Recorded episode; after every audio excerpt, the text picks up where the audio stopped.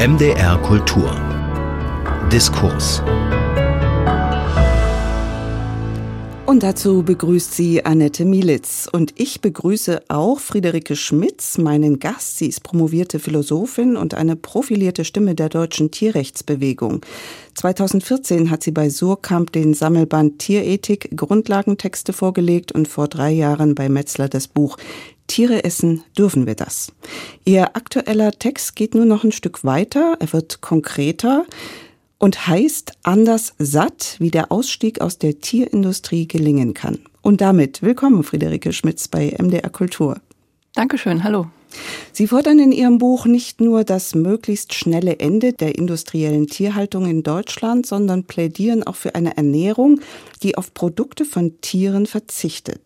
Da wagen Sie sich also ganz schön weit nach vorn. Was hat Sie bewogen, eine solch radikale Vision zu entwickeln? Mich hat äh, dazu bewogen, dass einfach die Folgen, die schlimmen Auswirkungen der Nutztierhaltung, sogenannten Nutztierhaltung, so massiv sind, dass ich glaube, dass so kleine Anpassungen, äh, Reformen oder eben leichte Verringerungen des Konsums von Tierprodukten und der Produktion, dass das einfach nicht äh, die Probleme löst. Ja, und dass wir deswegen eine viel grundsätzlichere Transformation brauchen. Sie spielen an vermutlich auf die Klimawirkung der Tierindustrie. Wird sie unterschätzt? Werden überhaupt die Folgen für die Umwelt unterschätzt oder verdrängt von der Gesellschaft? Ja, ich denke schon. Also das ist ein äh, wichtiger Aspekt. Äh, ich führe verschiedene Gründe auf, aber die Auswirkungen auf die äh, Erderwärmung, Klima sind total wichtig. Und ja, ich glaube, da hat die Produktion von Fleisch, Milch und Eiern sehr große Auswirkungen und umgekehrt ist es aber auch eine Riesenchance. Wenn wir die Tierindustrie abschaffen und die Ernährung umstellen, dann können wir tatsächlich aktiv Klimaschutz betreiben und auch äh, Kohlenstoff in den frei werdenden Flächen einlagern, also durch Renaturierung, durch Aufforstung, durch Wiedervernässung von Mooren.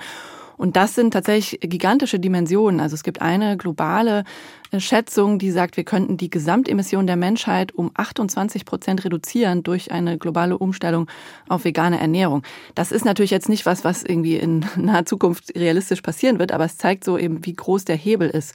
Und ja, selbst in Deutschland äh, macht das sehr viel aus und gibt es sehr viel Handlungsmacht auch dabei, um die Klimakrise abzubremsen. Sprechen Sie da jetzt eigentlich nur von der industriellen Tierhaltung oder von jeglicher Tierhaltung, also auch der auf Weiden oder auf Biohöfen in kleinen Einheiten? Ja, ich äh, unterscheide das tatsächlich nicht so klar, also äh, weil ich auch glaube, dass die Unterscheidung häufig ja eine Beschönigung letztlich verschiedener Haltungsformen ist. Also Tatsächlich macht die konventionelle Tierhaltung, also das, was auch häufig als industrielle Tierhaltung bezeichnet wird, den aller, allergrößten Anteil der Nutztierhaltung auch aus. Also zum Beispiel bei Fleisch und Wurst ist der Umsatz von Bioprodukten zum Beispiel äh, nur bei ein paar Prozent, also unter vier Prozent. Ähm, und wenn man das immer so als die große Alternative darstellt, die Biohaltung, äh, dann, wenn wir nur Bio kaufen, dann wird irgendwie alles gut dann äh, unterschätzt man, glaube ich, was für eine Nische das eigentlich ist und dass das gar nicht wirklich eine Alternative, die so hochskalierbar ist, wäre. Das ist das eine Problem. Und das andere Problem ist, dass ähm, die Biohaltung zum Beispiel oder auch, ne, was da alles so als alternative Haltungsformen gilt, jetzt auch mit der Kennzeichnung oder eben Weidehaltung, dass da zwar Unterschiede sind natürlich zu anderen äh, Haltungsformen, aber dass die Unterschiede häufig sehr überschätzt werden. Also, dass viele Aspekte gleich sind. Also die Treibhausgasemissionen unterscheiden sich nicht so groß, vor allem im Vergleich zu pflanzlichen Produkten. Also auch Biotierprodukte sind viel klimaschädlicher als pflanzliche Nahrungsmittel.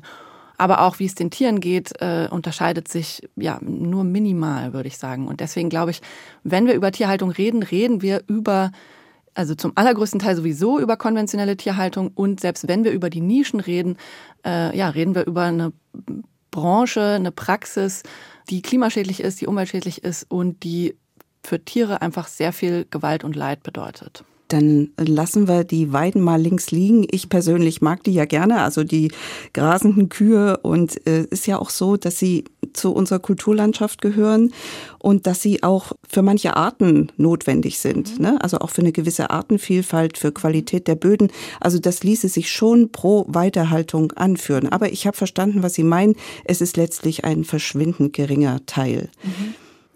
Nun sind ja nicht nur Sie, sondern auch die Mehrheit der Deutschen gegen industrielle Massentierhaltung, jedenfalls wenn man Umfragen glaubt. Und tatsächlich, es sinkt der Fleischkonsum. Nach neuesten Zahlen, ich glaube vom April, liegt er nun bei 52 Kilo im Jahr pro Mensch. Statistisch gesehen, vor zehn Jahren waren es immerhin noch 60 Kilo. Das Tempo genügt ihnen aber nicht und tatsächlich sind 52 Kilo ja auch immer noch viel. Eckhard von Hirschhausen hat bei der Klimabuchmesse gesagt, wer ein Kilo Fleisch kauft, der müsste eigentlich auch noch einen Eimer Gülle in die Hand gedrückt bekommen. Ist ja. das ein gutes Bild, um auf die äh, Folgekosten, die ja die gesamte Gesellschaft trägt, aufmerksam zu machen? Ja, das ist auf jeden Fall ein gutes Bild, weil in vielen Regionen die Gülle ja tatsächlich äh, Schaden anrichtet, also durch die Überdüngung von Böden und dann äh, Grundwasser ähm, und äh, Stickstoffverschmutzung von Gewässern und so weiter. Allerdings ist das ja nur ein Aspekt und der auch nicht in allen Regionen gleichermaßen gilt. Ne? Also es wird ja dann wiederum von der äh, Seite der Verteidigung der Tierhaltung umgekehrt angeführt, dass die Gülle ein total wichtiger Dünger sei, was auch stimmt. Ähm, allerdings nicht einer, auf den man nicht verzichten könnte. Äh, das heißt, ja, ich äh, finde das ein, ein, gutes Bild, aber ich glaube, man müsste dann eher auch sagen, ne, wer ein Kilo äh, Fleisch kauft, müsste irgendwie die und die Klimaschäden mitnehmen und die und die Gewalt gegen Tiere irgendwie selbst beobachten und wirklich äh, an sich ranlassen und diese äh, Aspekte sich auch klar machen. Ja. Mhm. Das könnte einem dann wahrscheinlich schon sehr den Appetit verderben. Sie führen die Planetary Health Diet an, die sich an den Gegebenheiten des Planeten orientiert, wie der Name schon sagt. Da blieben dann für jede und jeden im Jahr noch fünf Kilo Fleisch, Wurst oder Käse vom Tier. Das bedeutete oder bedeutet, ich muss bereit sein, meine Bedürfnisse nicht mehr in den Mittelpunkt des Universums, sage ich mal, zu stellen, wozu ich in der Konsumgesellschaft allerdings erzogen werde. Mhm. Deswegen jetzt mal andersrum die Frage, was kann ich denn gewinnen, wenn ich auf Fleisch verzichte? Sie tun das ja schon seit vielen Jahren.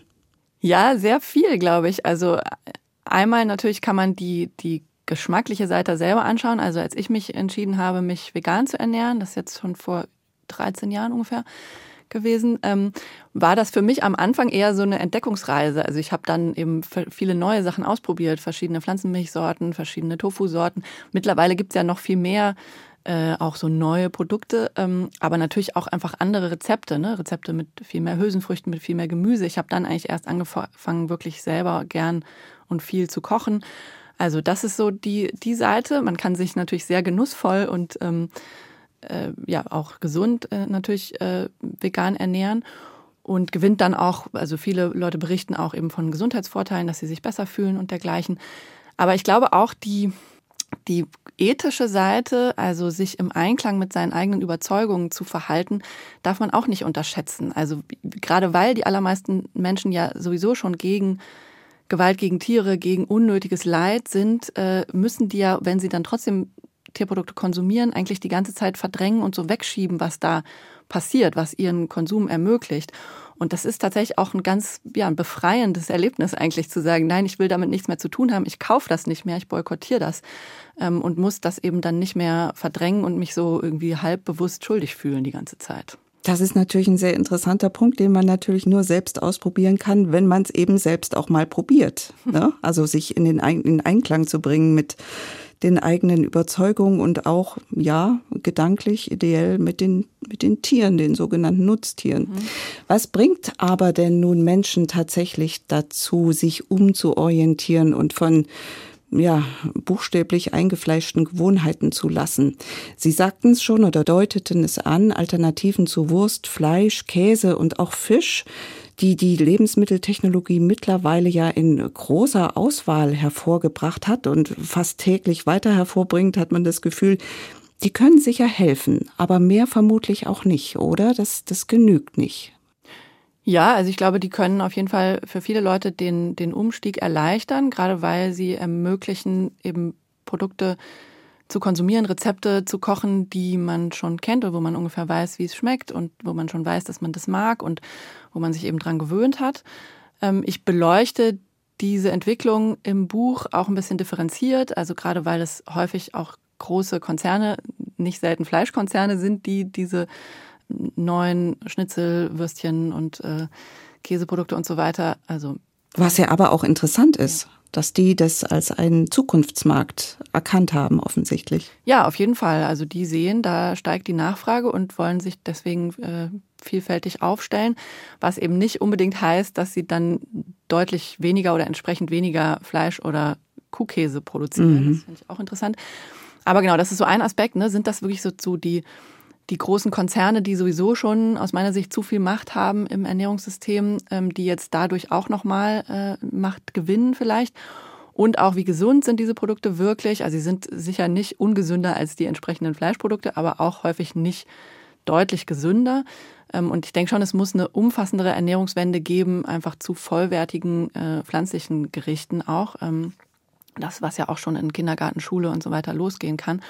Und ja, also wie, wie passiert das? Ich glaube, auf individueller Ebene ist es natürlich total wichtig, eben Menschen, die durch Aufklärung, durch äh, da, dadurch, dass sie auch mal die Folgen dieses Konsums an sich heranlassen, sich das Leid der Tiere wirklich anschauen, dann eben ihre Ernährung umstellen. Das ist total wichtig. Aber ich glaube, es braucht daneben darüber hinaus institutionelle Veränderungen, die also auch mehr Menschen auf einmal erreichen können und es einfacher, bequemer, attraktiver machen, pflanzliche Optionen zu wählen.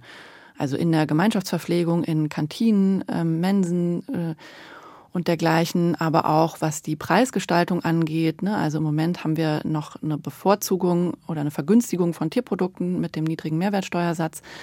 Ähm, oder was einfach Darstellung, äh, Aufklärung, Informationen anbetrifft, auch von staatlicher Seite. Da wird sehr viel beschönigt, äh, die Tierhaltung aus meiner Sicht. Und ja, also ich glaube, man kann sehr viel auch an diesen Rahmenbedingungen verändern, denn die prägen tatsächlich ganz stark, wie Leute sich ernähren. Es ist nicht alles so auf Basis so innerer Wünsche irgendwie, heute will ich so und so viel Fleisch essen, sondern es hängt ganz viel davon, ganz viel davon ab, was normal ist, was angeboten wird, wie teuer Dinge sind, was einfach ist. Und da äh, muss einfach das Ziel sein, die pflanzlichen Optionen zu den naheliegenden Optionen zu machen, zu den einfachen, bequemen, attraktiven, günstigen Optionen. Und das müsste dann sicherlich auch kommunikativ, ähm, also informativ, äh, PR-mäßig begleitet werden mit mhm. Werbeslogans. Sie haben einige auch vorgeschlagen in Ihrem Buch, die mir jetzt allerdings nicht erinnerlich sind. äh, fällt Ihnen da einer ein? Ich fand die ja ganz gut. Das macht dann auch noch ein bisschen vorstellbarer, äh, dass, dass es sowas geben könnte.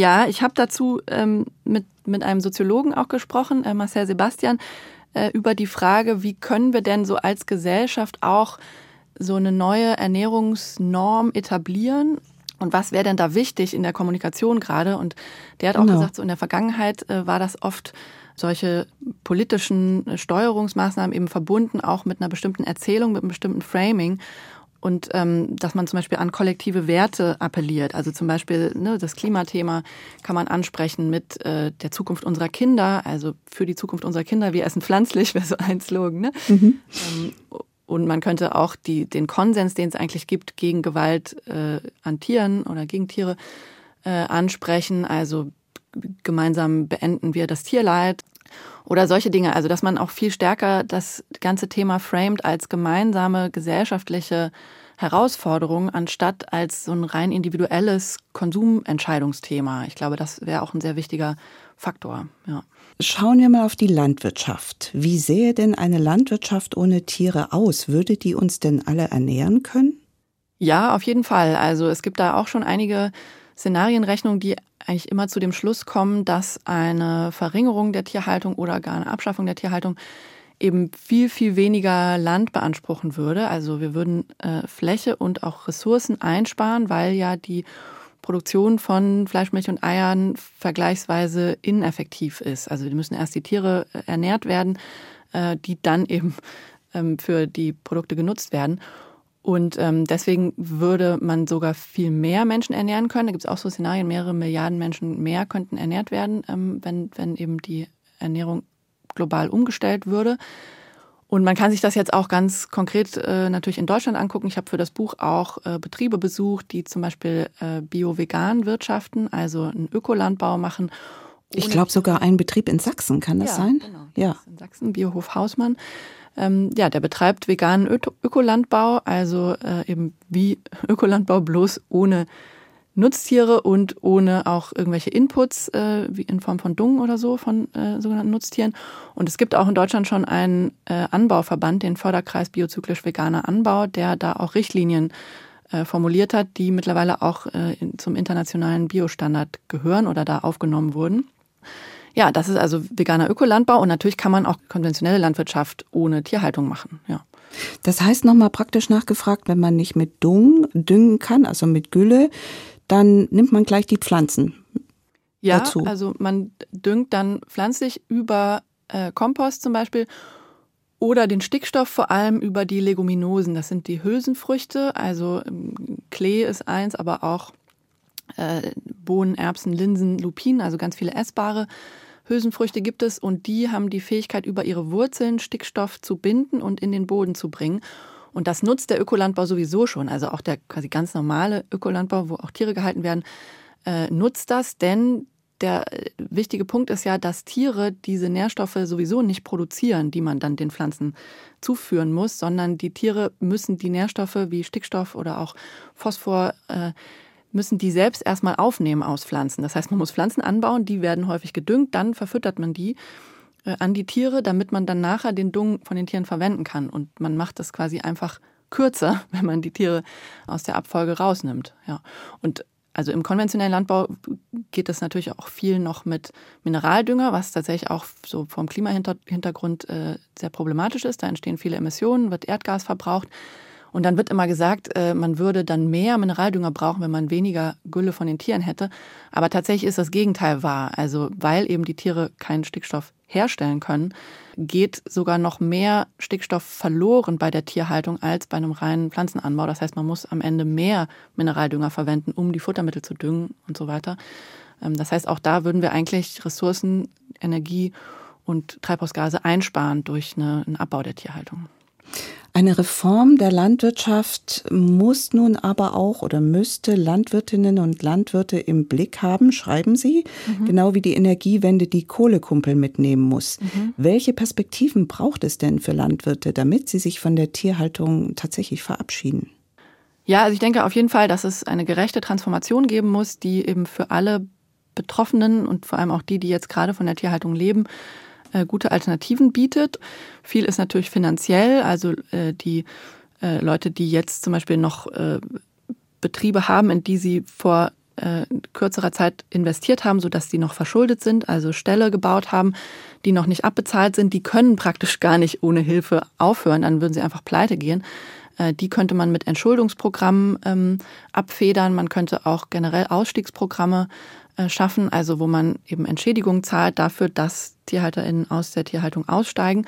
Das ist quasi die, die eine Seite. Und dann muss man natürlich dafür sorgen, dass Leute auch besser von einer reinen Pflanzenlandwirtschaft äh, leben können. Also da die Subventionen umschichten. Aktuell fließen ja sehr viel Subventionen auch in die Tierwirtschaft und das eben gezielt einzusetzen, äh, um den Anbau von Nahrungsmitteln für die menschliche Ernährung zu fördern und auch um Klimaschutz zu fördern. Also ich finde auch, man sollte Leute dafür bezahlen, dass sie äh, Moore wieder vernässen, dass sie auch äh, Blühwiesen äh, aufrechterhalten, äh, vielleicht auch ne, andere Klimaschutzmaßnahmen, Aufforstung auf den Flächen, die nicht mehr gebraucht werden. Das sind lauter gesellschaftlich total wichtige Aufgaben, für die man auch äh, Geld in die Hand nehmen muss, glaube ich. Ähm, ja, Beratung ist noch ein Faktor, dass Leute überhaupt, wenn sie pflanzliche Nahrungsmittel anbauen, dann auch äh, da äh, Unterstützung bekommen, ähm, wenn sie das noch nicht gemacht haben bei bestimmten Kulturen. Äh, Wertschöpfungsketten aufbauen. Das sind lauter so praktische Hilfestellungen, die der Staat, die Länder und so weiter geben müssten. Ja. Derzeit fließen 13 Milliarden Euro jährlich in die Erzeugung von Fleisch, Milch und Eiern. Das heißt, die Politik wäre schon sehr gefordert. Also erstmal bei der Umschichtung, dann auch bei der Kommunikation, bei der Verabschiedung von unpopulären ähm, Entscheidungen oder, oder dem Treffen derselben und wie schwer sich die Politik damit tut, ähm, auch nur kleine Verbesserungen auf den Weg zu bringen. Wenn wir ans Tierwohl-Label denken, das wissen wir allerdings. Ne? Das mhm. ist Das macht jetzt nicht so viel Hoffnung, oder? Ja, also ich bin auch äh, sehr frustriert von der tatsächlichen Regierungspolitik und äh, sehe da eigentlich ja ein Treten auf der Stelle. Also diese, diese Kennzeichnung, die jetzt äh, kommt, bringt den Tieren praktisch nichts, weil die Unterschiede zwischen den verschiedenen Haltungsformen so gering sind. Das bleibt einfach total grausam, brutal äh, für die Tiere, die dort so gehalten werden. Und es sorgt auch nicht für einen Abbau der Tierzahlen, den wir eben aus Klima- und Gesundheitsperspektive dringend brauchen.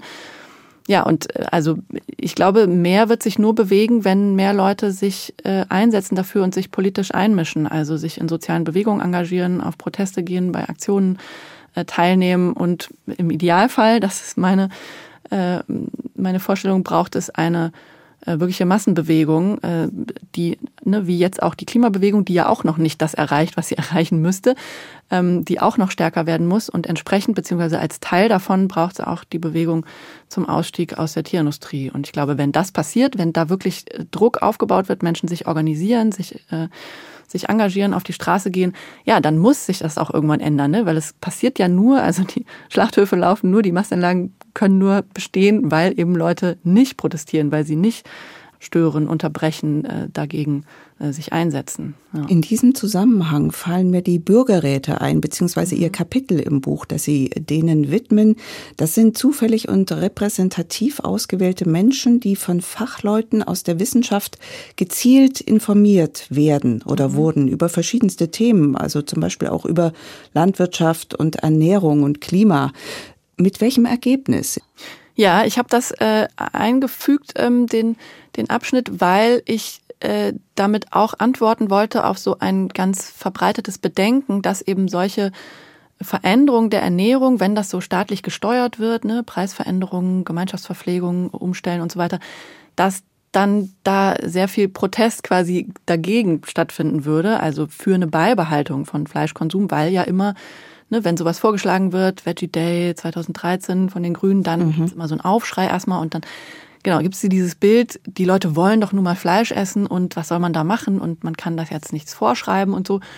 Und der Bürgerrat zeigt für mich, dass eben ganz normale Menschen, in Anführungsstrichen, die wichtige Informationen bekommen und auch in Ruhe darüber diskutieren können und Zeit haben, darüber nachzudenken, dass die tatsächlich dann sehr schnell erkennen auch, dass eben es so nicht weitergehen kann und dass es eine drastische Veränderung braucht.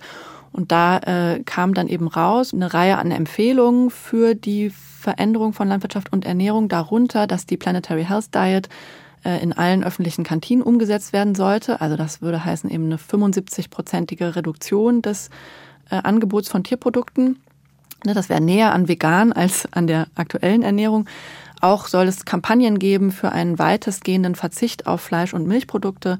Es soll wahre Preise geben. Ähm, und das waren alles so Maßnahmen, ne, die quasi die meisten Teilnehmer da waren ja auch Fleischesser, äh, die das aber auch mitgehen würden, eben weil sie sehen, gerade wegen der Klimafolgen, das war das Einzige, was da thematisiert wurde, äh, ja, müssen wir einfach von diesem hohen Konsum runter. Und äh, das sind also viel drastischere Forderungen, als was irgendwie die Grünen oder eine andere größere Partei irgendwie fordert oder umsetzen will. Und ja, ich glaube, deswegen kann man da auch durchaus mehr äh, der Bevölkerung zutrauen, ähm, solche Veränderungen auch mitzugehen, wenn sie eben richtig kommuniziert und auch mit Beteiligung beschlossen werden. Ja, und das ist jetzt die Rampe für meine letzte Frage. Die lautet schlicht, was wünschen Sie sich für Ihr Buch, aber auch für unsere Gesellschaft mit Blick auf die Zukunft? Sind genau genommen zwei Fragen. Naja, für das Buch wünsche ich mir, also das Ziel äh, des, des Buches ist ja, diese Diskussion voranzutreiben, also eben möglichst vielen Menschen eine Vorstellung davon zu geben, warum das so wichtig ist, äh, den Ausstieg aus der Tierindustrie zu organisieren und wie man das machen könnte und dass es möglich ist. Und ja, deswegen hoffe ich natürlich, dass das viel gelesen und viel diskutiert wird und äh, genau bin da auch gerne immer unterwegs zu Veranstaltungen und äh, bei in den Medien wie jetzt gerade. Ähm, und dann genau. insgesamt genau. für die Gesellschaft wünsche ich mir ja, dass, dass äh, diese Bewegung äh, von unten, glaube ich, die es braucht, um auch die Politik äh, dazu zu kriegen, endlich mal äh, stärker tätig zu werden und die auch schon von unten sehr viel verändern könnte. Ne? Also einzelne Kantinen umstellen kann man auch ohne irgendwelche staatlichen Maßnahmen, einfach mit äh, Initiativen von Studierenden in der Mensa oder von Angestellten im Betrieb und so weiter. Ja, dass sich viel mehr Leute für diese Veränderung engagieren ähm, denn dann werden die auch möglich und hoffentlich in möglichst kurzer Zeit auch umgesetzt. Ja, und all das passiert ja tatsächlich auch schon, also besonders in den mhm. Mensen. Anders satt, wie der Ausstieg aus der Tierindustrie gelingt, so heißt das Buch von Friederike Schmitz. Erschienen ist es im Ventil Verlag. 350 Seiten Impulse und Lösungsvorschläge für Landwirtschaft und Ernährung jenseits vom Tier. Wir haben drüber gesprochen. Danke für Ihre Auskünfte dazu, Friederike Schmitz. Vielen Dank von mir auch. Und danke auch Ihnen am Radio fürs Zuhören, sagt Annette Militz. MDR Kultur das Radio.